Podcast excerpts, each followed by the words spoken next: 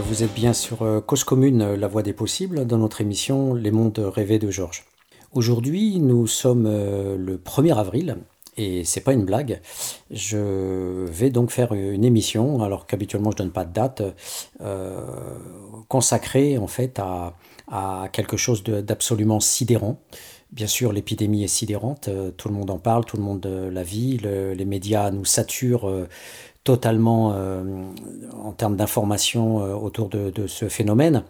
Je rappelle, on va peut-être en parler un petit peu lors de cette émission, qui n'est pas du tout consacrée à ça aujourd'hui, euh, mais hum, dans les mondes rêvés de Georges, on peut effectivement se dire que on en est au stade où il y a quelques dizaines de milliers de morts et on est aujourd'hui dans une recherche effrénée euh, de sources euh, autour de, cette question des épidémies et des dossiers commencent à sortir, euh, des dossiers, des liens, les collègues commencent à envoyer un peu partout des liens avec des articles très intéressants qui nous parlent de la peste qui de 1348 notamment presque peut-être un dixième de l'humanité est mort peut-être plus peut-être la moitié. En tous les cas on apprend avec ces dossiers qui sont constitués que à peu près 100 euh, millions de personnes sont mortes de la grippe espagnole et qu'en fait la grippe euh, espagnole était déjà du, euh, du truc barbare, là, ce H1N1, c'est ces maladies qui sont liées aux animaux et, et, qui renvoient à ces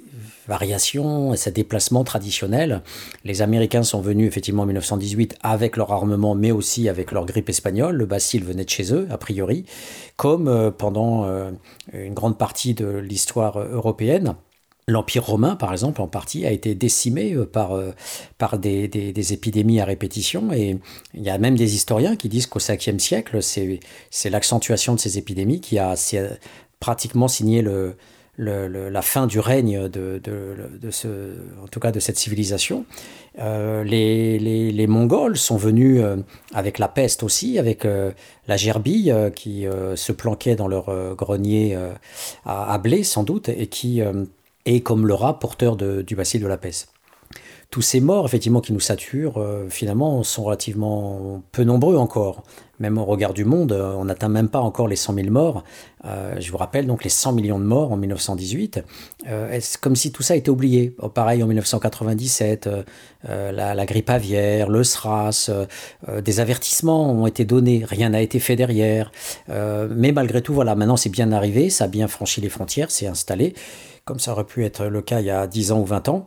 Et donc on, est complètement pris dans cette, euh, dans cette ambiance. Et puis, une petite parcelle du cerveau, de mon cerveau, à un moment donné, va être euh, emportée ailleurs.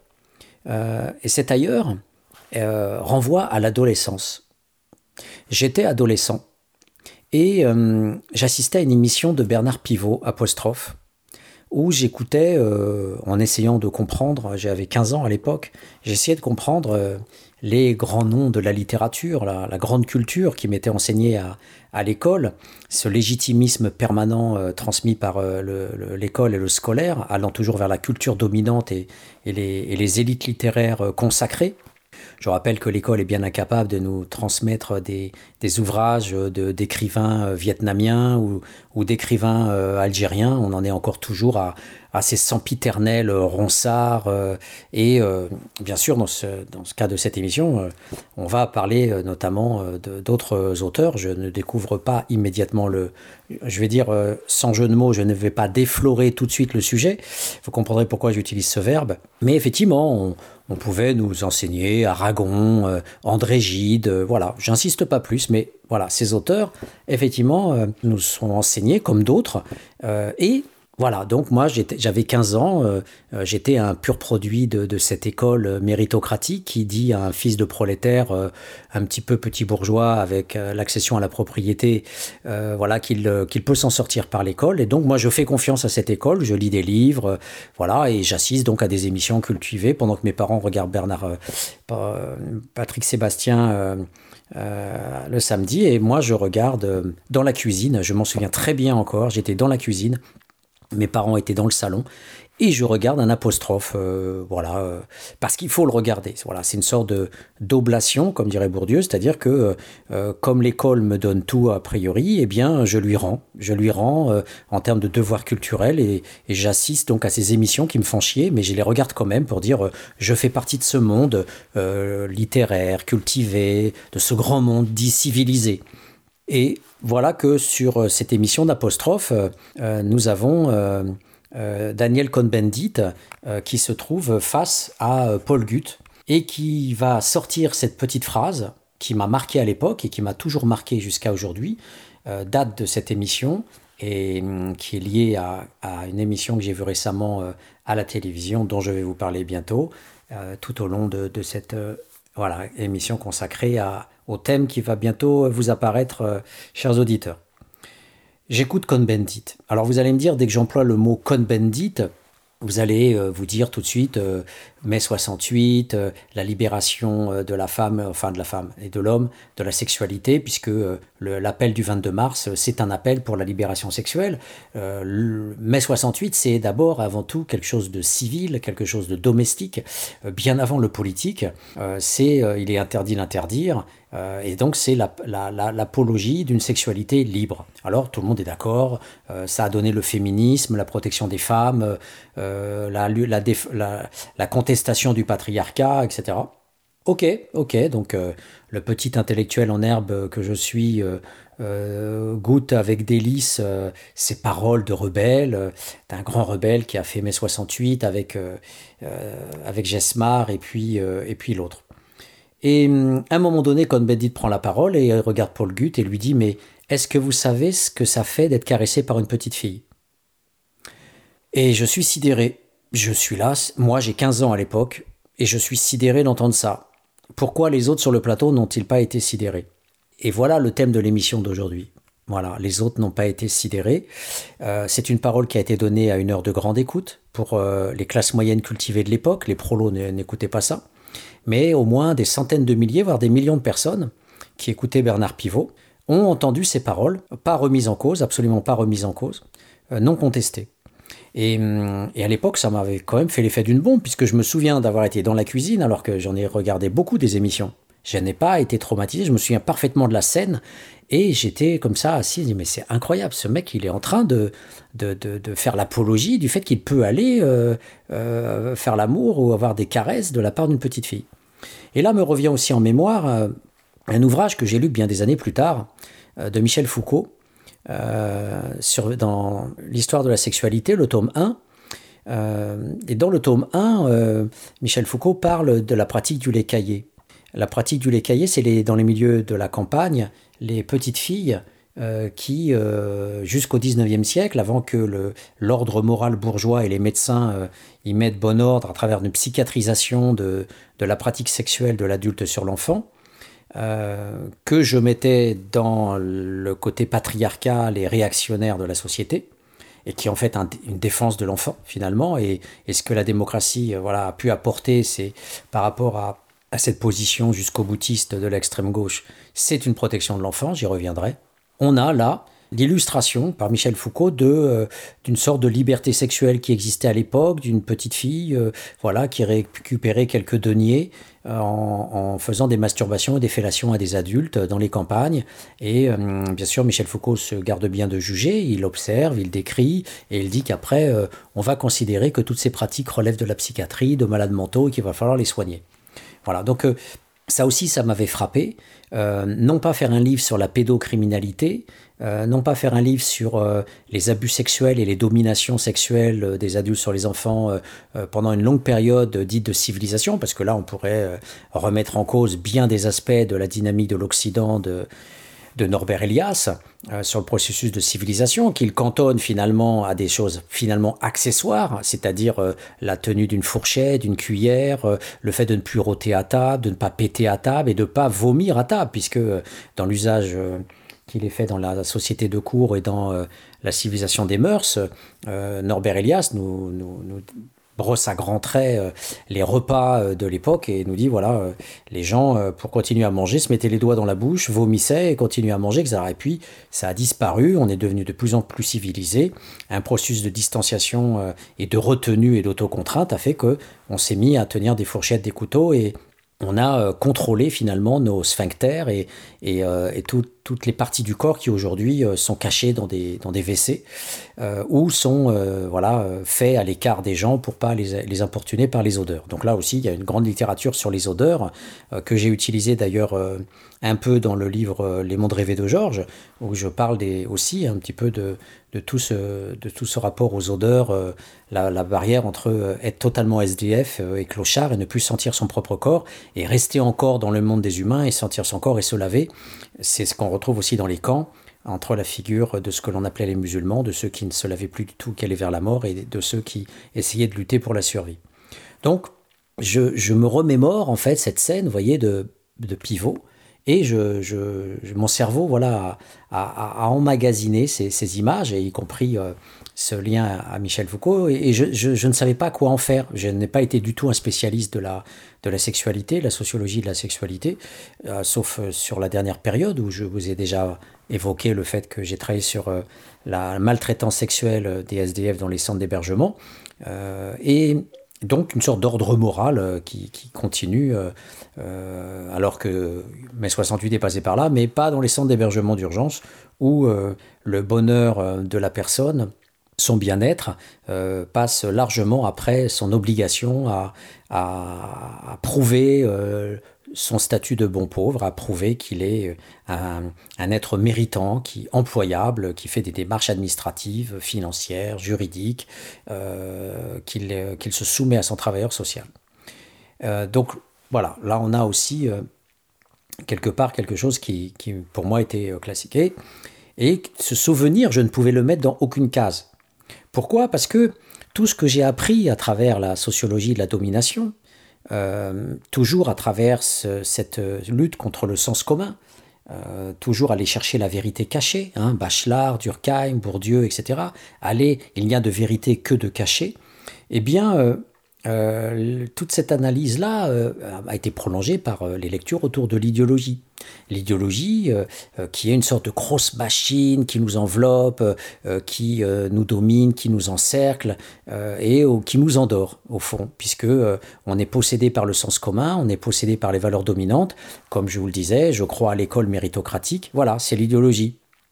Et je suis pris par cette croyance-là, alors que très peu de fils de prolétaires arrivent à s'en sortir à l'université et, euh, ceux qui l'ont fait s'en sortent rarement indemnes, euh, ont des postes bien subalternes par rapport à leur titre scolaire, par rapport aux autres qui font jouer le capital social et souvent au titre scolaire bien plus tardivement et non pas les postes que euh, ceux qui sont d'origine bourgeoise pourront avoir, type Collège de France, directeur d'école, directeur d'études à l'EHESS, etc. Donc l'idéologie, pour moi, c'était le cachet, c'était euh, cette chape de plomb, ce sens qui vous enveloppe et qui fait que voilà, on est euh, reconnaissant. Et je reviens sur ce souvenir de Cohn-Bendit et je ne comprends pas.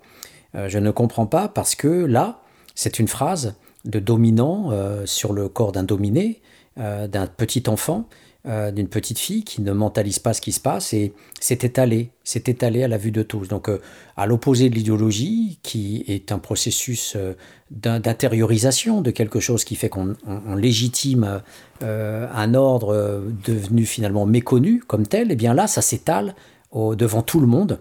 Le dominant, mais qui passe pour un rebelle, nous dit voilà, euh, j'ai le droit d'avoir des pratiques sexuelles. Moi, en tant qu'adulte, euh, je n'ai pas à me contrôler quand euh, je vais vers un enfant.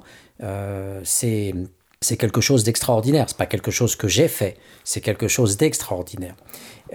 et l'autre, donc, ce premier choc autour de l'étalage, de la divulgation, c'est associé à un deuxième choc. L'autre choc, c'est ce que je vous disais, c'est que pour moi, la culture, la méritocratie, c'était quelque chose de noble.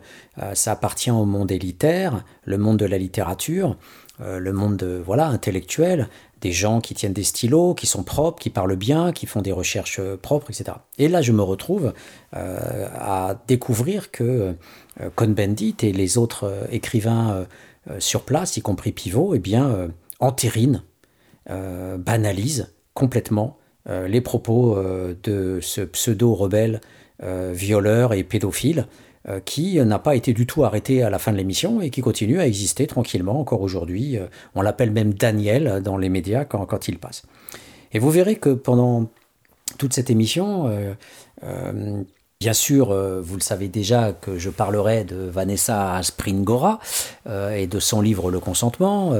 Euh, mais avant de parler d'elle, ou, je, tenais à, vous dire, voilà, sur cette émission consacrée aux pédophiles, aux violeurs, aux, pédocriminels, que en fait tout s'étalait devant chez nous et que dans le monde littéraire, il y avait finalement du Solers, du Foucault, du Aragon, du André Gide, bien sûr le, salopard de Matzneff, euh, je ne peux pas l'appeler autrement. Comment l'appeler autrement un type qui va à Manille euh, pour sodomiser des petits garçons de, 6, 7 ou 8 ans? Comment l'appeler autrement hein euh, Vous voulez que je l'appelle par cette sociologie petite bourgeoise, cet être social qui se rendait en avion pour avoir des pratiques criminelles sur des petits enfants. Voilà.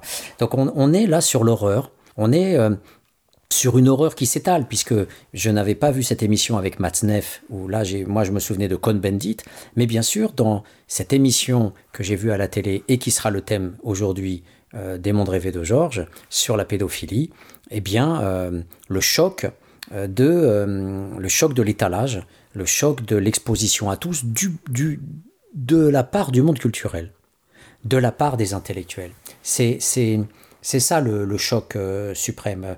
Euh, j'ai longtemps euh, lutté, Les mondes rêvés de Georges, c'est un long parcours de lutte pour faire advenir une pensée critique sur les violences de la société, et notamment sur les pauvres notamment sur le régime, les dispositifs et toutes les mesures coercitives qui, euh, dans l'espace bien sûr capitaliste impérialiste, affecte les pauvres, euh, que j'appelle les sous-prolétaires. Et, et, cette violence permanente, violence du licenciement, violence de l'expulsion, violence de l'obligation de suivre des programmes de désintoxication, je vous rapporte aux travaux de Vincent Lyon-Callot, alors qu'il demandait à avoir du travail, on lui disait soigne déjà ta consommation alcoolique, alors qu'en fait elle était très secondaire dans, dans sa dans la vie de l'informateur euh, qu'il avait en tant qu'observateur caché.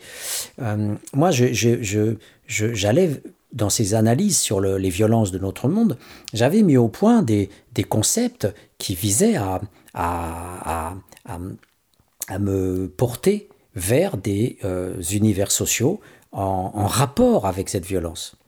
les camps de concentration, la guerre, euh, les génocides, et bien sûr, euh, une, avec, un évident sens de la densité et des proportions, euh, pour trouver les bonnes assises théoriques, je tentais de voir comment on pouvait décliner ces concepts de niche totalitaire, de système fasciste, comment on pouvait les, les faire varier en intensité dans notre propre monde, pas seulement l'extérieur, mais euh, donc, euh, bien sûr, euh, le viol, les maltraitances au travail. Et j'avais, pendant un an, monté un séminaire avec Elissa Mailander-Koslov autour de ces violences extrêmes en démocratie, de ces violences extrêmes dans notre propre monde.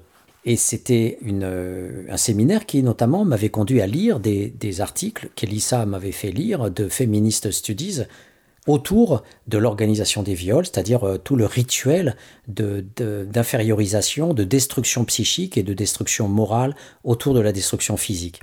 Et c'était euh, une révélation pour moi de découvrir comment les, hommes, euh, notamment, et je, le, livre de Spring Gora est très intéressant, le consentement, comment le bourreau parvient à produire le consentement, c'est-à-dire à produire quelque part ce que j'appelle la zone grise. Non pas la victime en tant que telle, mais une sorte de collaborateur la victime devient collabo. Et hum, cette notion de, zone grise est très intéressante, euh, puisque euh, à travers euh, ces discours d'adultes sur les enfants, c'est bien la production de la zone grise qui leur permet de légitimer leur pratique. Ils ont le consentement, la petite fille était d'accord, l'adolescente était amoureuse de moi, donc voilà. Donc, moi, je restais sur le sol bien ferme, de l'idéologie et des violences extrêmes. Et ces violences extrêmes, elles sont aussi chez nous. Alors bien sûr, euh, euh, les conditions de travail, c'est Charlie Chaplin, les temps modernes. Et là, c'est un des rares secteurs d'ailleurs de la science sociale où il y a euh, une description précise des conditions de travail des ouvriers.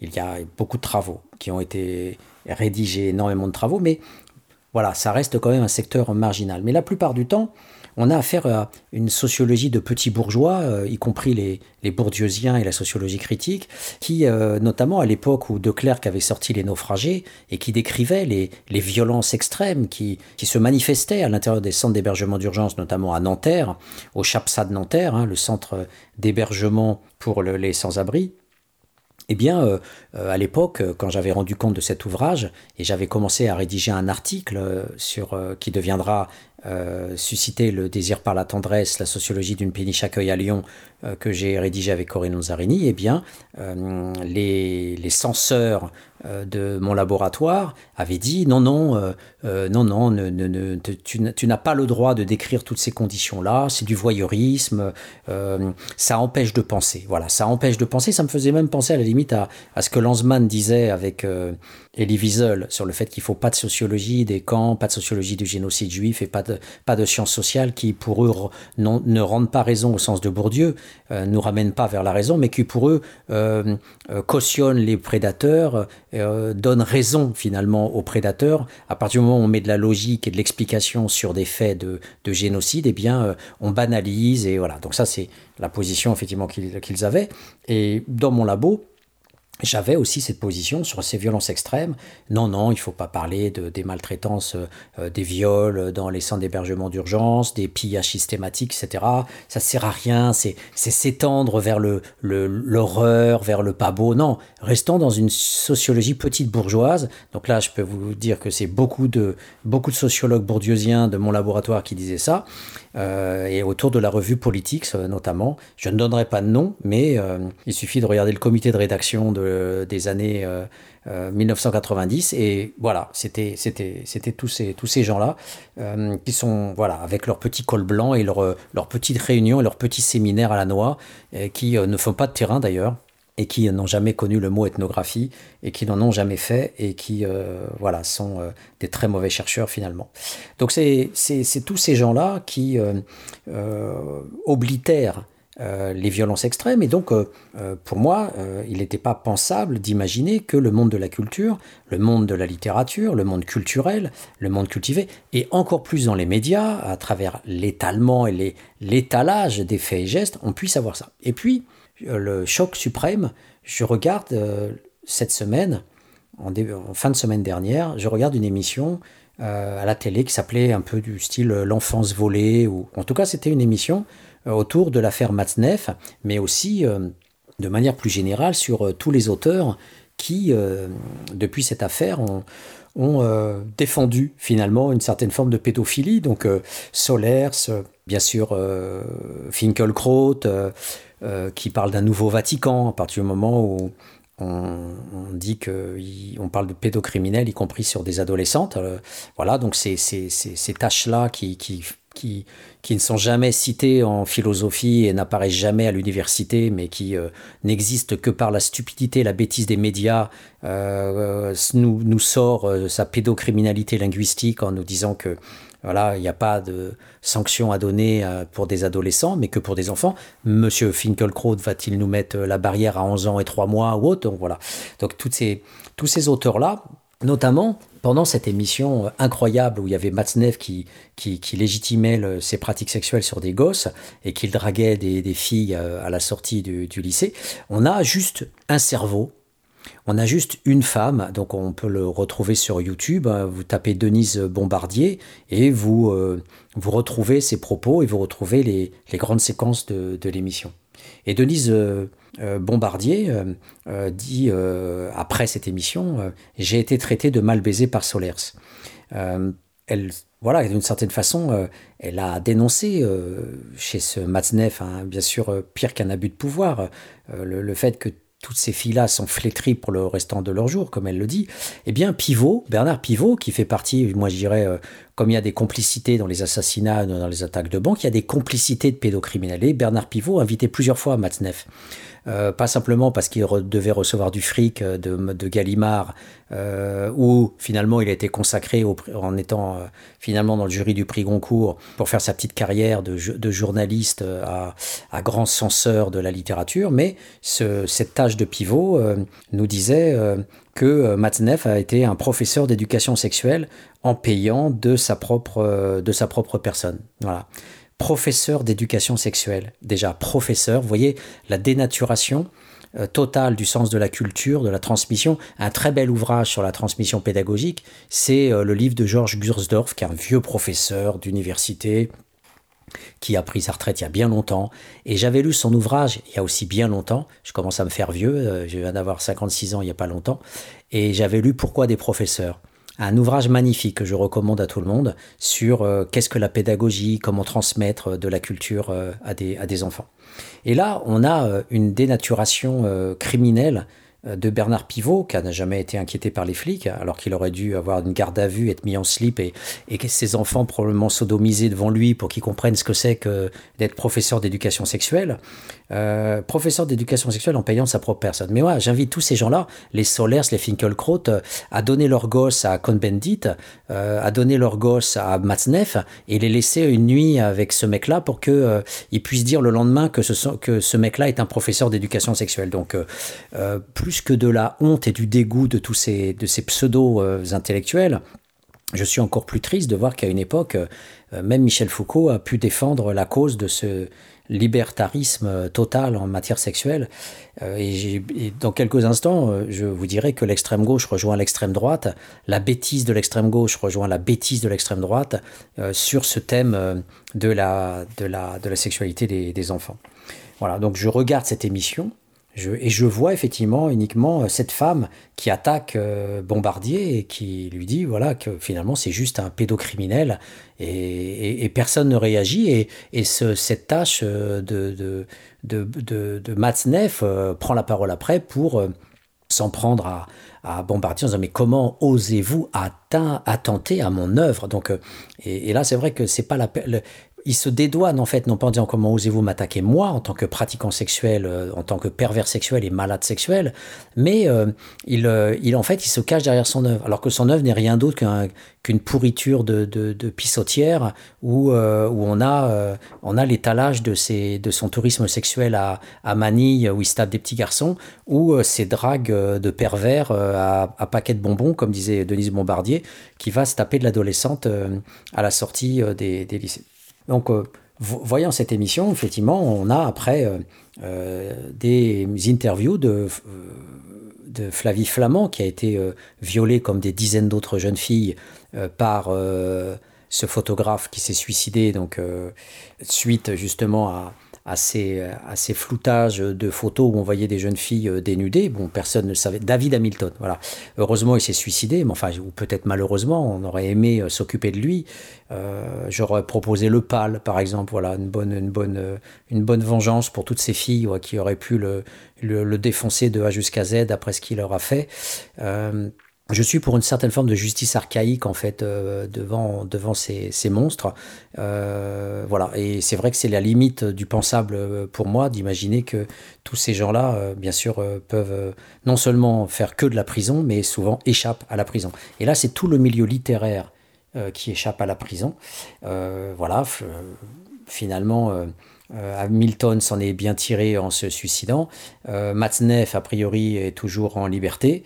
Et, euh, et puis tous ces épigones, là, les Finkelkraut, les Solers, les Pivots, les Aragon, les Gide, qui, et on découvre que Gide était un pédophile notoire et que ces nourritures terrestres, vous voyez le titre, hein, eh bien, ne sont que des écritures à la Matzneff ou Matzneff à la Gide, vantant finalement leurs expériences sexuelles sur des gosses. Voilà. Donc ce genre de torchon de, de, de, de, j'ai plus de mots pour qualifier ce, genre de choses. On nous a trahis finalement. Euh, les, les, les, grands du monde qui nous ont parlé de méritocratie, de culture, nous ont trahis en, en, laissant dans des, dans des, chez des maisons d'édition euh, remarquables comme Gallimard euh, publier des ordures pareilles et avec des, des, héros au sens médiéval du terme, hein, avec des agiographes, des faire-valoir comme Pivot qui ont pu inviter Cohn-Bendit, qui ont pu inviter Matzneff à plusieurs reprises, voilà, et qui, même en laissant la parole contradictoire un peu exister à travers l'invitation de Bombardier, eh bien, laissaient finalement quand même malgré tout des petits nazis se, voilà. Et donc Finkelkraut, je le traite aussi de nazi, euh, de nazis sur enfants, voilà, de violence extrême, totalitaire sur enfants, en cautionnant ça. Il est complice, il aurait pu être attaqué dans le reportage pour complicité, pour crime sur, euh, sur adolescents, euh, voilà, tout simplement. Et c'est bien c'est bien ça qui me pose problème dans cette émission. C'est bien le fait qu'on on ait un problème avec l'idéologie, non plus un sens commun euh, qu'il faut euh, rayer pour aller voir une vérité objective. On a là étalé devant tout le monde euh, un réel qui a existé pendant les années euh, bref, toute l'histoire de l'humanité, et qui simplement, là, depuis 10 ans, 15 ans, euh, commence à vaciller un petit peu. Et je, je, me dis, mais où sont nos, sociologues? Euh, Où sont nos, chercheurs? Alors c'est vrai que sur le tourisme sexuel en Thaïlande, il y a de la littérature, et que, par exemple, le très bon livre de Marc Bernardo, Capture, nous montre bien qu'il y a toute une histoire aussi liée pas seulement au bordel, à la prostitution, mais aussi euh, au, viol collectif sur les femmes liées au colonialisme, les japonais sur les chinoises, euh, mais aussi euh, les bosniaques, les serbes sur les, femmes bosniaques, les hutus sur les tutsis, etc. Et que toute forme de, de guerre, de génocide est associée à ce type de domination extrême. Voilà. Donc on, a, on a là quelque chose qui nous fait vaciller parce que c'est dans l'État démocratique. C'est dans l'État démocratique, c'est dans l'État de droit, et c'est non, non pas seulement dans l'État de droit, mais plus que ça, c'est dans ceux qui prétendent porter les valeurs de la civilisation et qui auraient dû être les premiers à nous dire oui, on a des normes, oui, on a de la morale, oui, on a de l'éthique, oui, on a du droit, et oui, les adultes se doivent d'être sains, sans quoi on te balance en hôpital psychiatrique ou en tôle, on te balance des décharges électriques ou on te coupe les couilles. Mais oui, effectivement, il y a un moment donné où là, il y a à interpeller l'ensemble de la société. Alors moi, j'avais pas du tout suivi le débat Matzneff, puisque je suis toujours euh, prisonnier quelque part de mes objets, euh, sur euh, les pauvres. Et donc j'écoutais pas du tout euh, et je connaissais pas du tout Masnev, j'avais jamais lu ce, guignol.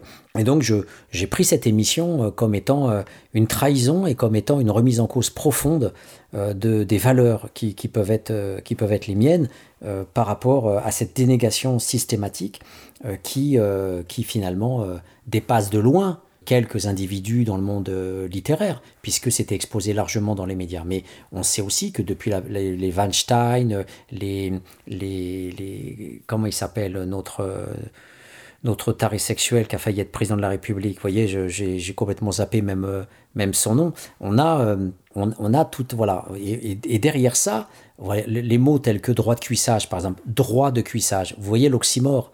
On a même toléré des oxymores dans la littérature, dans les dictionnaires. On a toléré des mots qui renvoient à des viols et qui sont déformés en, en pratiques presque drôles, en presque, presque du cirque, presque quelque, une sorte de rituel de passage qui, qui pourrait être, voilà, euh, droit de cuissage. Voilà, les, les patrons, effectivement, euh, dans les usines d'ouvrières, une grande partie des ouvrières euh, étaient violées euh, par, par les cadres, par les patrons, et on a encore toute cette histoire à faire toute cette histoire cachée, toute cette sociologie des, des violences extrêmes des hommes euh, qui, euh, qui ne concernent pas que les enfants, mais qui concernent de manière générale euh, les femmes. Donc oui, pour la littérature sociologique qui parle du tourisme sexuel en Thaïlande et où vous voulez, à Manille, aux Philippines, mais de grâce, nettoyons la France, nettoyons les pays démocratiques, nettoyons ceux qui prétendent être le pays des droits de l'homme, quand on voit que on a des égouts immenses à, nettoyer et à curer euh, dans, nos cerveaux, euh, tout en les curant dans le réel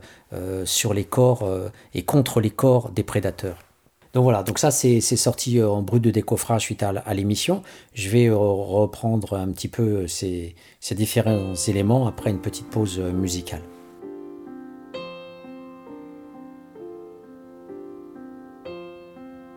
Cause commune, cause-commune.fm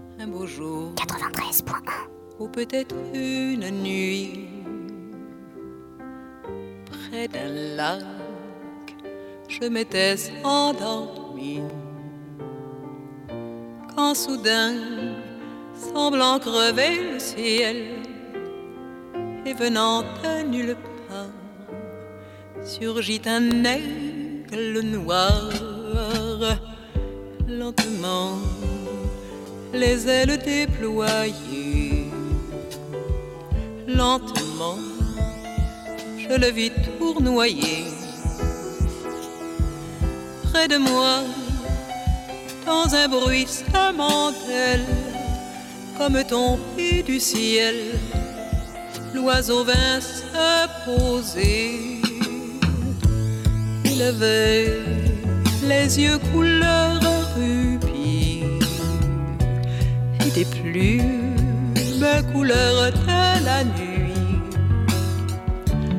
À son front brillant de mille l'oiseau roi couronné portait un diamant bleu. De son bec, il a touché ma joue. Dans ma main, il a glissé alors que je l'ai reconnu, surgissant du passé. Il m'était revenu. Dit l'oiseau on dit emmène-moi, retournons au pays d'autrefois. Comme avant, dans mes rêves d'enfant, pour cueillir en tremblant des étoiles, des étoiles. Comme avant, dans mes rêves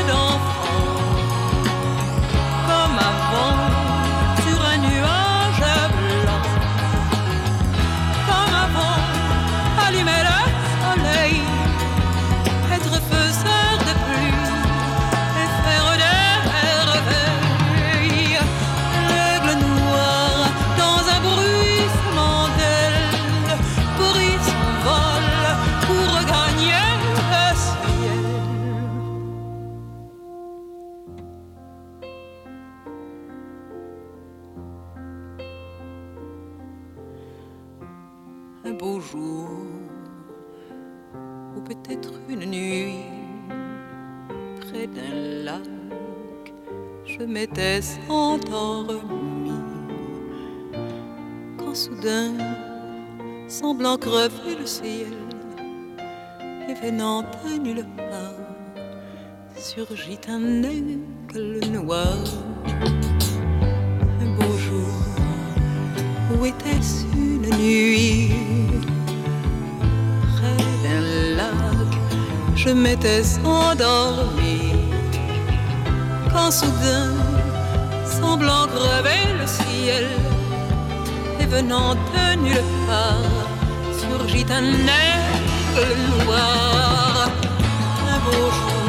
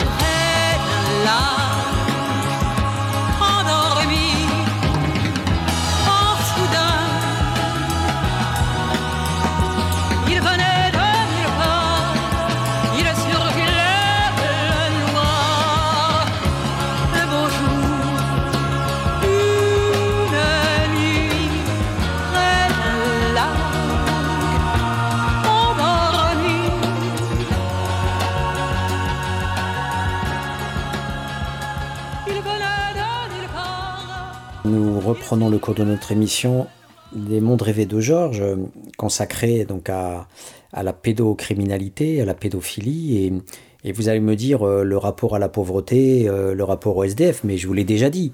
Euh, Matzneff qui va à Manille se taper des petits garçons comme les classes moyennes blanches dans la lignée du colonialisme et qui vont nous faire un tourisme sexuel néocolonial en Thaïlande ou autre. Alors, bien sûr, J'y reviendrai dans quelques instants. Il y a euh, notamment des articles sociologiques qui nous disent qu'il n'y a pas que le rapport euh, argent-sexe, euh, mais il y a parfois des espoirs aussi de ces jeunes filles voilà, à se marier avec les, les gars, j'y reviendrai, mais il n'empêche que massivement, derrière des choses accessoires ou secondaires qui peuvent exister, du genre sauve ta peau en essayant de, te marier un blanc et de quitter ta misère. Il n'empêche que le fait majeur, c'est bien d'avoir une marchandise sexuelle à, disposition du nord vers le sud. Et hum, donc la pauvreté euh, n'est pas dissociable de toutes les façons des violences globales de la société, euh, parce que euh, tout ce que je vous disais sur l'idéologie, sur l'impossibilité à voir, sur l'étalage, ça renvoie aussi au fait que on ne peut pas, on ne peut pas isoler les faits. Ils sont liés structurellement les uns aux autres, et de la même façon que les enfants qui sont qui, étaient les enfants voués au, ballet rose et au ballet bleu de Charles Trenet, euh, la même façon que ces enfants euh, euh, participent d'un système plus global où le pouvoir légitime et cache à travers des macros, des hommes politiques et, des stars comme eux, cache finalement et oblitèrent toutes ces pratiques-là, de la même façon dans les entreprises, euh, les violences faites euh, aux ouvriers, de la même façon, dans les centres d'hébergement d'urgence, euh, l'invisibilité et, le, le, fait de ne même pas considérer comme une violence le fait que ce qu'on appelle la mise à l'abri est en fait une mise en souffrance de la personne qui va être dans un dortoir, qui va pas dormir, qui va risquer d'être volée face à des prédateurs, etc toute cette indifférence-là, toutes ces maltraitances-là, euh, eh bien, participent d'un système global. Et le tourisme sexuel aussi, dans le capitalisme, avec le fric, négocier le corps de l'autre, et dans le colonialisme, puisqu'on va aller euh, sauter des petits garçons à Manille ou en Thaïlande. Donc il y a bien, avec aussi la bénédiction parfois des États en question, puisque ça fait rentrer des devises. Donc on a bien, on a bien un système global qui renvoie, une fois de plus, euh, à notre thème, directement. Voilà. Euh, et, la question, si on devait l'appliquer euh, immédiatement euh, à, la partie européenne, je dirais que les choses sont totalement identiques. c'est bien la domination d'un dominant sur un dominé, pas forcément un pauvre, pas forcément quelqu'un qui est à la rue dans un foyer d'urgence, mais un dominé. quand Matzneff arrive à Springora nous l'explique bien, c'est elle a été fascinée. Pourquoi? Elle a été fascinée par un personnage, elle a été fascinée euh, par un dominant. Si ce type s'était adressé à elle dans la rue, elle lui aurait foutu une baffe. Elle était la fille d'une attachée de presse. Euh, et c'est lors d'un repas euh, au restaurant qu'elle a vu Matzneff. Et elle l'a vu encensé. Sa mère lui a dit c'est un très grand écrivain, il est reconnu partout. Donc, du coup, il y a eu un travail, il y a eu une production. la légitimation, c'est une production. Elle a, elle a été construite dans sa tête par le contexte, par la situation, par l'interaction avec sa mère, avec les personnages autour de Matzneff, avec tous ces attachés de presse qui sont des faire-valoir et des agiographes et qui sont là. Oh, vient de sortir un nouveau roman. Et donc la petite a été effectivement euh, prisonnière de ces processus de légitimation. Elle n'a pas été amoureuse d'un Matzneff qui est moche et ordinaire. Elle a été amoureuse d'un personnage.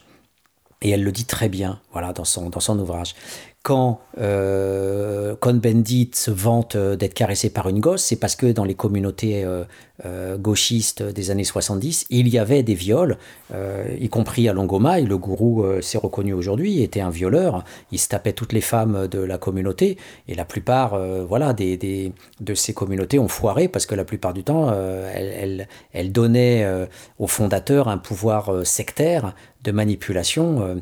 Euh, je vous parle même pas du, connard de la secte du Mandarum, là, qui violait toutes les femmes. Euh, voilà, donc il y, a, toutes les paumées qui se retrouvent effectivement dans, dans, ce type de situation euh, euh, vont être manipulées par le gourou. Donc Cohn-Bendit, qui a fait mai 68, était un gourou.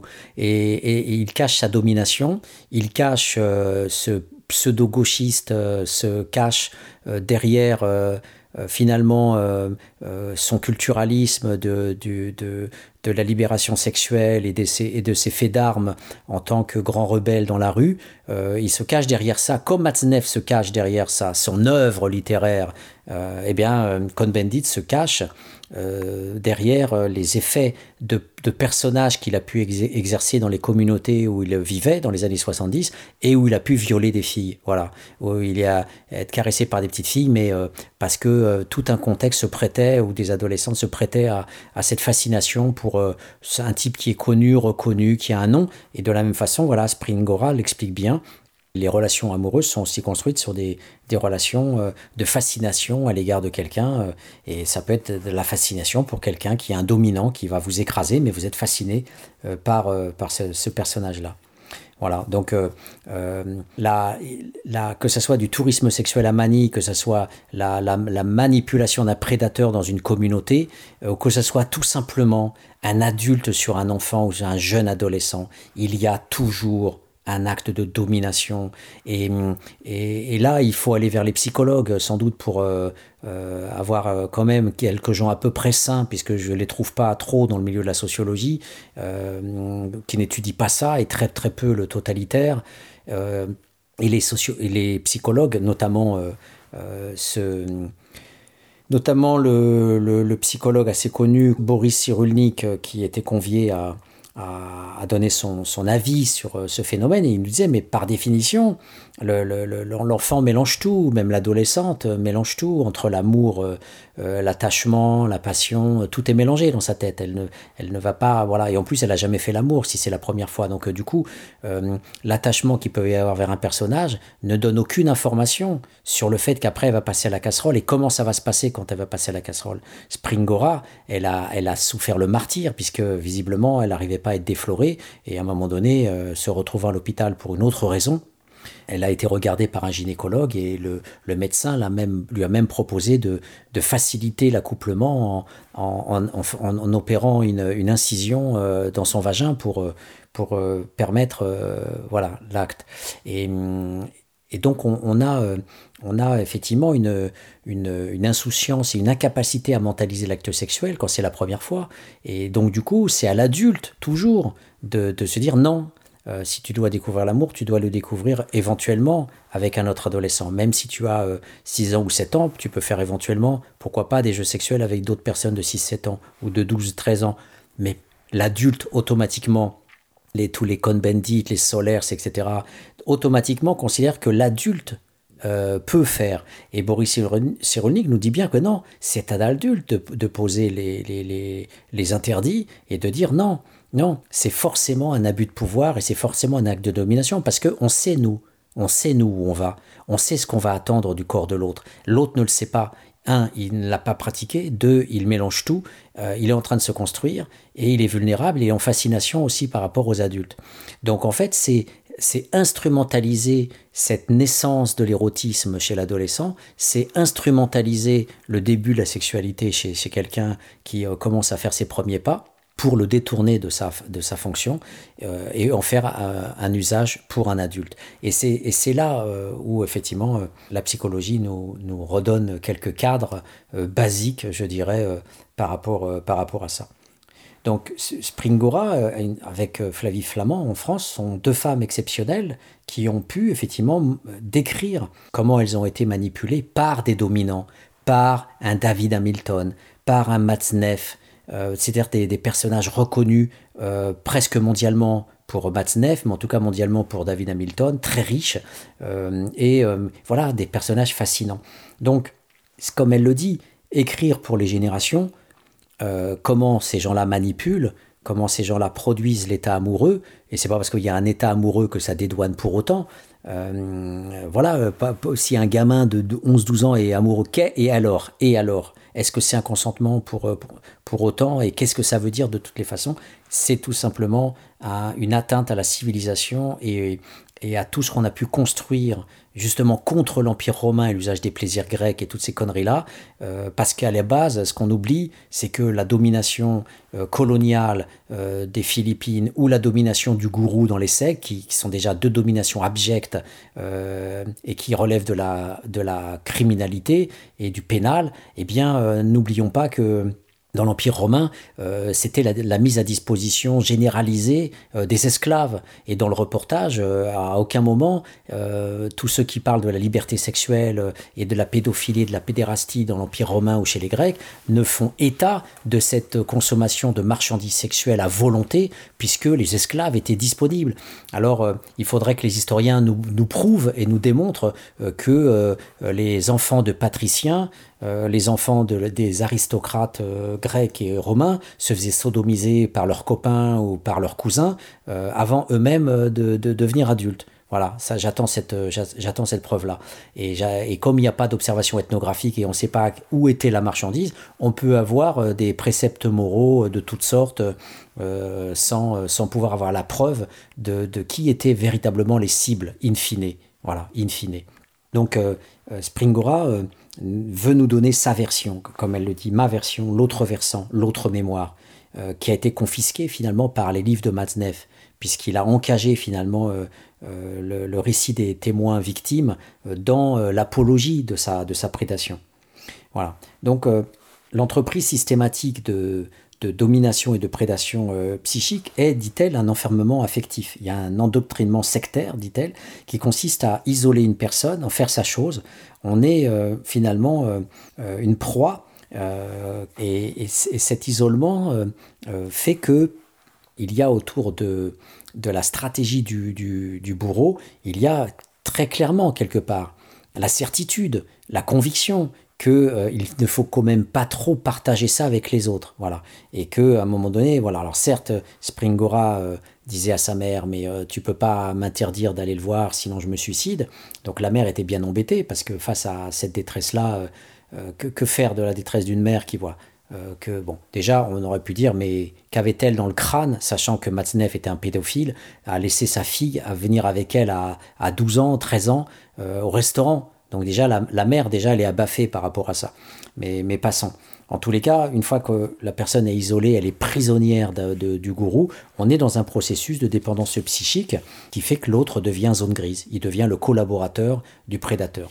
Et sans doute un des points aveugles alors certes, Springora nous dit bien qu'elle souffrait le martyr dans les relations sexuelles avec ce type-là, mais on peut tout à fait aussi imaginer, euh, et la porte peut être ouverte par rapport à ça au niveau des, études, euh, que euh, se fondant sur le désir sexuel et se fondant sur des logiques aussi qui peuvent être mécaniques sur le corps, le bourreau peut savoir aussi s'y prendre pour produire des, orgasmes ou, des, ou des, des envies et des désirs, tels qu'après la personne soit pleinement dans la zone grise, elle soit pleinement collaborateur puisque finalement l'autre peut dire tu vois tu aimes ça. Et donc c'est là où la personne peut mettre parfois 30 ans avant de parler. Elle peut mettre 20 ans ou 30 ans avant de parler parce que elle sait qu'elle a pu prendre du plaisir à certains moments. Donc comment se percevoir comme victime euh, quand on a pu prendre du plaisir? Peut-être pas tout le temps, peut-être qu'il y avait aussi de la souffrance, mais on ne peut pas fermer cette porte-là. L'art du prédateur, c'est de produire une zone grise, de produire un consentement, de produire une proie qui va finalement être dans la reconnaissance de son bourreau. N'oublions jamais que fournirait avait le plaisir ultime de demander à ses victimes qu'elles lui demandent de faire l'amour avec lui. Et ça, il l'a dit. Et c'est bien cette, euh, cette dimension-là du consentement arraché par le prédateur qui non seulement le dédouane, mais en fait un super-héros. Parce que euh, du coup, on se retrouve, alors euh, le taré d'Almodovar qui nous fait ce film Attache-moi, où on voit une femme finalement tomber amoureuse de son bourreau, euh, voilà, il mérite, il mérite deux baffes, ce taré d'Almodovar. et on a là ce, schéma finalement de, de, la, de la jouissance parfaite, divine, quasi divine du, du bourreau, qui n'a même plus besoin de, de forcer l'autre, puisque l'autre vient à lui. C'est exactement ce que faisaient les nazis dans les camps de concentration et que j'ai étudié, euh, par exemple, les nazis euh, sur les rampes euh, disaient aux juifs, à la maman, choisis comme survivant un de tes deux enfants. c'est un peu le film, je ne l'ai pas vu, Le choix de Sophie, il paraît. Mais voilà, donc ça, je l'ai lu à plusieurs reprises. Donc sur la rampe, avant d'arriver aux chambres à gaz, eh bien, le nazi, parfois, demandait à, à, la maman de faire ce choix euh, même pas cruel, même pas inhumain, qui est même pas pensable tout simplement. quand on sait la, valeur qu'ont nos enfants à nos yeux, euh, de dire voilà, tu vas choisir le garçon, euh, laisser la fille, prendre la fille, pas le garçon, prendre l'aîné, laisser le petit, etc. On est, on est dans la perversion totale. Eh bien, effectivement, ces pédocriminels ne se contentent pas dans une pratique sexuelle, ce sont aussi des producteurs symboliques de destruction psychique à travers cette production du tiers, du consentement, de la zone grise. Alors, ce qui est aussi euh, incroyable dans le récit de Springora, c'est euh, qu'en fait, on, a aussi l'environnement qui est dans la dénégation par rapport à tout ça. Donc le plus sidérant, en fait, dans l'histoire de Springora, c'est qu'en fait, on a euh, un déni qui, qui finalement aussi participe de l'impossibilité de, de, dire. C'est pas simplement les obstacles psychiques qui sont associés à, à une personne dans, dans, son interaction avec une autre, c'est aussi un environnement. Elle a essayé à un moment donné, adulte, de, de, de, faire ouvrir une enquête la police n'avait pas n'avait pas donné suite à l'époque. Alors j'ai plus j'ai plus euh, avant qu'il y ait prescription.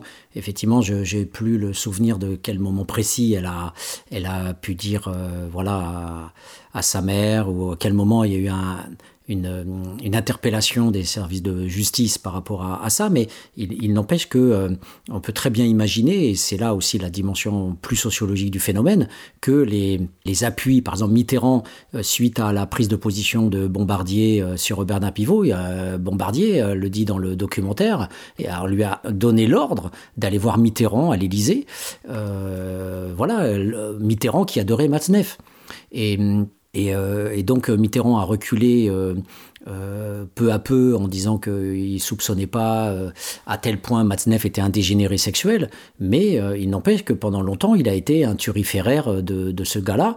Et, donc il était a priori dit par Bombardier qu'elle a, elle, a reçu un sermon euh, de, Mitterrand. En tout cas, vous voyez les, appuis qui peuvent exister entre le monde littéraire, le monde politique, euh, le, monde de la justice, euh, tout, ce monde qui se tient et qui, participe aussi du populisme et, qui participe de la production du populisme, de ce qu'on appelle le populisme dans sa, version culturelle. Mais quand le peuple voit qu'il y a une justice à deux vitesses, que les, les restent dehors euh, alors que les autres, euh, pour un chichon, vont prendre deux ans Oui, euh, effectivement, ces mécanismes-là sont, sont aussi très, prégnants à l'intérieur de, de, la société du point de vue des protections sexuelles. Et, et, on a pu voir dans le documentaire qu'il y avait une sorte de, collusion du milieu euh, culturel euh, avec euh, ce genre de, de monstre en fait. Il n'y a pas d'autre terme possible. Voilà. Mais il faut encore aller plus loin parce qu'en fait, on observe que il n'y a pas que, on va dire, une certaine forme de collusion de différents, euh, de différents euh, monstres euh, qui se disent esthètes. Voilà, quand même, la maison d'édition Gallimard une maison traditionnelle, très rigoureuse, ce qui produit la collection sciences humaines, des, collections extrêmement rigoristes, très académiques, etc. Et on voit qu'elle est capable de produire ça. Bon, tout, tout, ce réseau institutionnel, ce réseau dans le champ du pouvoir, et, doit être pensé plus largement comme un univers euh, qui a, pour des raisons très différentes, euh, on pourrait appeler ça euh, une, malencontreuse rencontre. C'est un univers qui a rapproché finalement sans le vouloir, l'extrême gauche et, l'extrême droite. Et c'est là aussi où on, voit qu'il il y a parfois des sortes d'enchaînements dans, la, société qui sont presque dramatiques. Alors, l'extrême gauche, j'en ai parlé un petit peu avec Daniel Cohn-Bendit. L'extrême gauche, bien sûr, l'extrême gauche est pour l'expression il est interdit d'interdire. Donc, il y a un énorme paradoxe. Euh, une énorme contradiction euh, du gauchisme et des années 68 sur euh, la liberté sexuelle. il y a voilà un article notamment de Jean Bérard et Nicolas Salé qui s'intitule Les âges du consentement, militantisme gay et sexualité des mineurs en France et au Québec, qui, montre bien les, positions de, l'extrême gauche de l'époque, euh, qui euh, voulait en fait aspirer à une rupture radicale à l'égard du paternalisme, à l'égard du patriarcalisme, et ces, intentions de, rupture radicale, eh bien, euh, cautionnaient finalement tous les tarés comme Jean Simoneau qui déclarait en 73 qu'il était un défenseur de la pédérastie et de l'amour avec les petits gars, comme il disait, à partir de, 10-12 ans. Donc on, a, on a une apologie toujours dans l'extrême gauche, c'est là la contradiction d'une sexualité des adultes sur les enfants. Jamais la liberté des enfants entre eux, la liberté à eux, on pourrait dire. Et c'est donc bien cette imposture de, l'extrême gauche qui finalement est une sorte de d'amateurisme incroyable qui finalement s'explique parce que cette bouffée d'oxygène a, a, mélangé les, les, bons, on va dire, ceux qui croyaient simple, vraiment réellement à la liberté et avec la morale, mais en tout cas avec une sorte d'éveil, on pourrait dire, vers la liberté, de ceux qui ont instrumentalisé l'extrême gauche pour assouvir leurs instincts sexuels. Et, et c'est là la, la ville extrême gauche qu'on pourrait voir avec Daniel Cohn-Bendit, justement. Et, ce n'est pas hasard qu'on les retrouvait députés européens, ce n'est pas hasard qu'on les retrouvait après euh, comme un, un homme de carrière. Voilà, il faisait partie de ces prédateurs qui euh, ont toujours joué euh, à cheval pour s'adosser à un phénomène et s'adosser à une situation pour pouvoir la bonifier et en retirer finalement les marrons du feu. Donc, de la même façon que cette extrême gauche euh, finalement euh, abandonner les sous-prolétaires. Euh, combien de, militants autonomistes ou gauchistes m'ont dit mais nous on s'en fout des, SDF, nous on est là, notamment à lutte ouvrière, nous on est là pour défendre le prolétariat en grève. c'est d'ailleurs la, théorie n'existe pas, les intellectuels n'existent pas. La, seule théorie qui vaille, c'est la théorie de l'action et c'est au cœur de la grève que que se dessine le réel, que se dessine le futur et que se dessine la théorie. Donc en fait, toute cette, euh, toute cette sorte de culpabilité petite bourgeoise des militants d'extrême gauche euh, se retrouve aussi bien euh, dans le traitement des SDF abandonnés au caritatif que dans cette pseudo-apologie de, de la liberté sexuelle. Alors, dans, dans, un article, Jean Bérard rapporte que le 26 mai, alors là, cette fois-ci, je vais vous parler de l'extrême droite.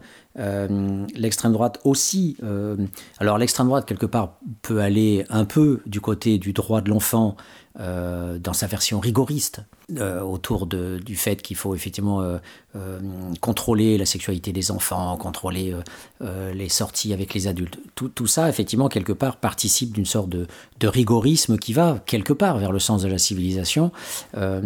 mais voilà, l'extrême droite, de son côté, peut aller vers retrouver l'extrême gauche. Alors, je voudrais juste vous donner un exemple. donc, dans, dans l'article précité, euh, de, des auteurs dont je vous parlais, euh, Jean Bérard et Nicolas Salé, sur les âges du consentement. Euh, Jean Bérard rapporte que le 26 mai 2013, la caméra du Petit Journal, donc de Canal+, capte l'opinion d'une participante à la manifestation contre le mariage gay. Et cette participante, cette militante facho, nous dit que finalement la loi procède à la légalisation de la pédophilie parce que grâce au mariage pour tous, eh euh, euh, il y aura euh, des possibilités de gestation qui seront envisagées et qui permettront aux, PD finalement d'élever des enfants qui seront destinés au, plaisir de leurs parents homo. Voilà. Donc dans ce papier de la libération des enfants à la violence des pédophiles, la sexualité des mineurs dans les discours politiques des années 70, qui est paru dans Genre, Sexualité et Société, on voit bien que des, deux côtés, on a on a euh, une, façon complètement absurde de présenter euh, le, problème et la réalité de la défense euh, des enfants par rapport à leur science. Soit on est dans une sorte de, jusqu'au boutisme de liberté qui permet aux adultes de faire n'importe quoi sur, sur une pseudo-liberté, soit au contraire, on interdit tout euh, jusqu'au, euh, jusqu'à la diabolisation des gens euh, différents de nous, sous prétexte qu'ils peuvent être potentiellement des prédateurs, mais sur la base de normes complètement dévoyées. Voilà, est-ce que ce que, ce que j'aimerais finalement dire quand on voit cette, cette sorte de collusion de la bêtise entre les élites culturelles, l'extrême gauche, l'extrême droite, les protections politiques, une justice relativement euh, passive pendant combien de temps? Euh, Regardez la prescription, par exemple, pour euh, le viol, on est passé d'une quasi-autorisation pendant des, décennies, des siècles, à, à, une prescription qui a reculé 10 ans, 20 ans, 30 ans, comme s'il fallait le faire au forceps en permanence. mais au bout du compte, ce qui se joue aussi derrière ça, c'est quelque part le drame, je dirais, de, de l'éducation des enfants par, euh, par deux parents.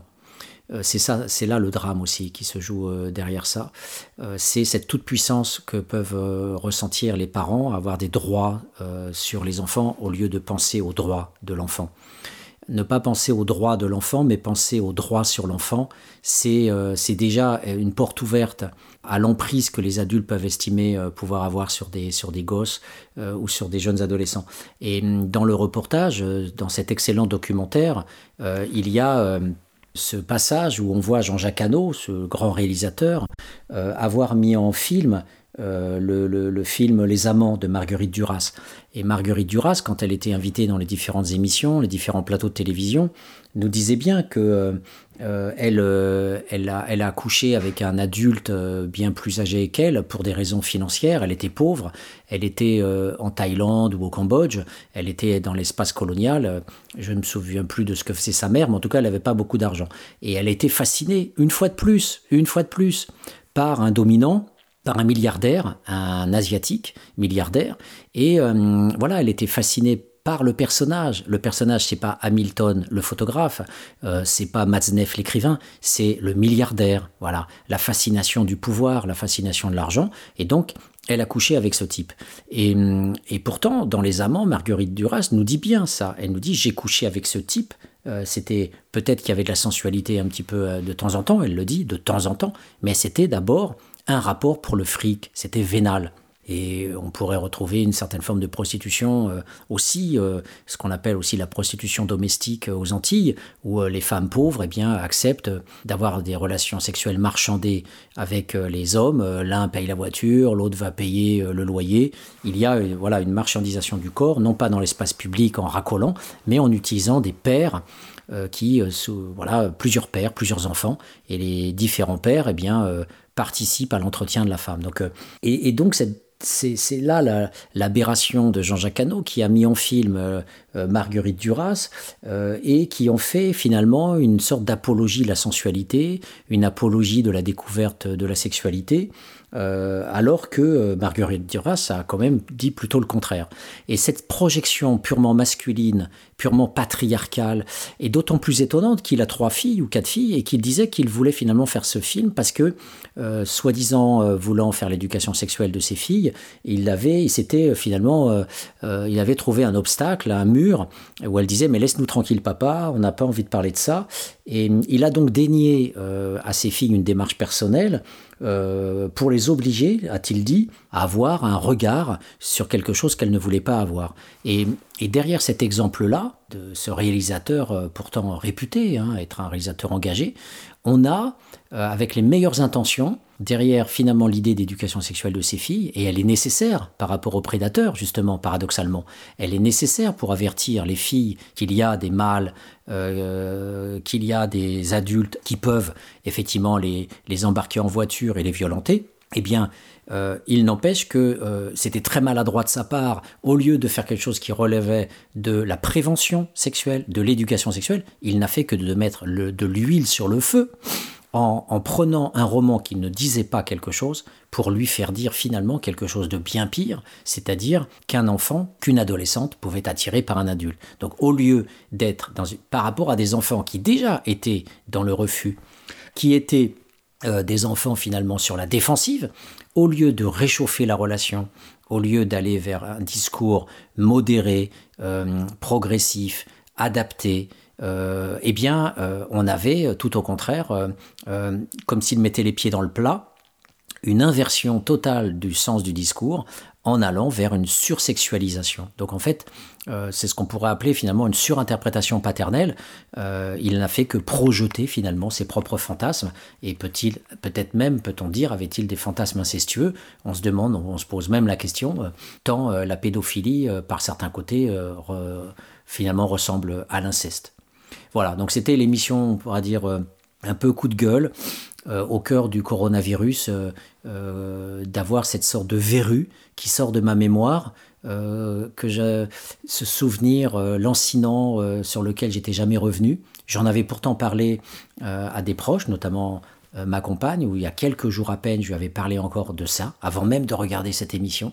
Et coup du hasard, coïncidence incroyable, cette émission sur l'enfance volée sort et, donc me permet finalement de mettre des mots et de retisser un lien autour du totalitaire, autour des niches totalitaires en démocratie, autour de tous les effets du patriarcalisme, de, de, de, la domination, et, cette domination qui n'est jamais que matérielle, Hein, qui est toujours associé, euh, voilà, dès qu'il y a de l'argent et du pouvoir, il y a toujours du sexe derrière, des prostituées, des femmes partout, des harems, euh, du entre guillemets. Ah oui, je me souviens, Strauss-Kahn, voilà, euh, du libertinage comme on, qualifiait Strauss-Kahn quand il essayait de défendre ses partouzes et tout ce qu'il faisait sur même parfois sur des prostituées qui avaient honte même parfois de, de, redire ce qu'elles avaient subi de sa part. Voilà, on appelait ça Hein, il n'y a pas si longtemps, on appelait ça du libertinage. Voilà. Donc la dénégation de l'espace dominant sur ses propres euh, pervers et sur ses propres tarés, eh bien, on a, euh, on a justement euh, là une sociologie incroyable à faire. Elle, elle, interroge la science sociale parce que on m'a pratiquement toute ma vie dénié le droit de parler de violence extrême euh, par rapport à ce que subissaient les SDF dans ces foyers. Parce qu'un peu comme le corps de la femme, le corps du SDF finalement est un corps qui doit se soumettre. C'est un corps qui doit se soumettre, il doit se taire, il doit pour les unes enfanter et servir l'homme, et, euh, et puis pour les autres, eh bien faire leur preuve dans l'espace productif, faire leur preuve dans leur capacité d'insertion. Et, on a donc bien là deux régimes euh, comparable euh, de la production de l'obéissance, de la production de la soumission, qui n'est jamais dissociable de la violence, qui n'est jamais dissociable d'un acte de domination, et qui quelque part interroge profondément les réflexions en termes de démocratie totalitarisme à la Raymond Aron ou à la Hannah Arendt, parce que ça nous interroge directement sur nos présupposés, nos soi-disant fondements démocratiques, sur notre soi-disant civilisation à la Norbert Elias, et combien j'aimais effectivement Norbert Elias, puisque ça a été le cœur aussi de ma thèse sur les forces de l'ordre, et eh bien pourtant, pourtant, il y a ce travail souterrain à faire, et même Foucault s'y est laissé prendre. Il s'est laissé prendre dans les années 70 à ce discours euh, liberticide sur la liberté absolue, sur, euh, euh, la sexualité, sur les gosses. Et quand on, lui a dit, les féministes lui ont dit oui, mais alors, et qu'est-ce que tu fais du viol, etc. Et là, il est revenu un peu en arrière.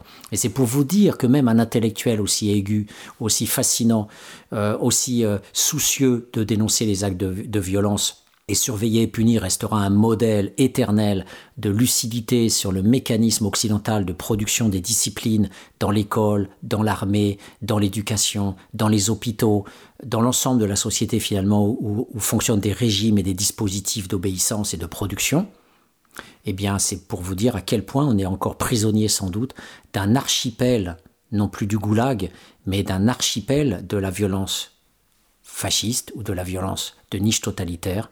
Et c'est vraiment pour moi l'enjeu premier de cette émission, c'était d'inviter les futurs chercheurs qui peuvent m'écouter euh, à prendre à bras le corps ces phénomènes-là et de pas se contenter d'aller en Thaïlande ou d'aller euh, nous parler du tourisme sexuel dans le sud, mais de voir encore aujourd'hui comment fonctionnent dans les usines euh, les pressions qui peuvent être exercées, parce qu'à ma connaissance, à chaque fois que j'en parle à des collègues, à chaque fois que j'en parle à des amis, pas dernièrement encore, euh, j'en parlais à une des contributrices de l'émission qui m'évoquait le fait que euh, des chargés de TD avaient tenté de la violer. Je ne sais pas où ça a été, à quel point ça a été, quel type d'agression sexuelle. Ça se passait à l'université.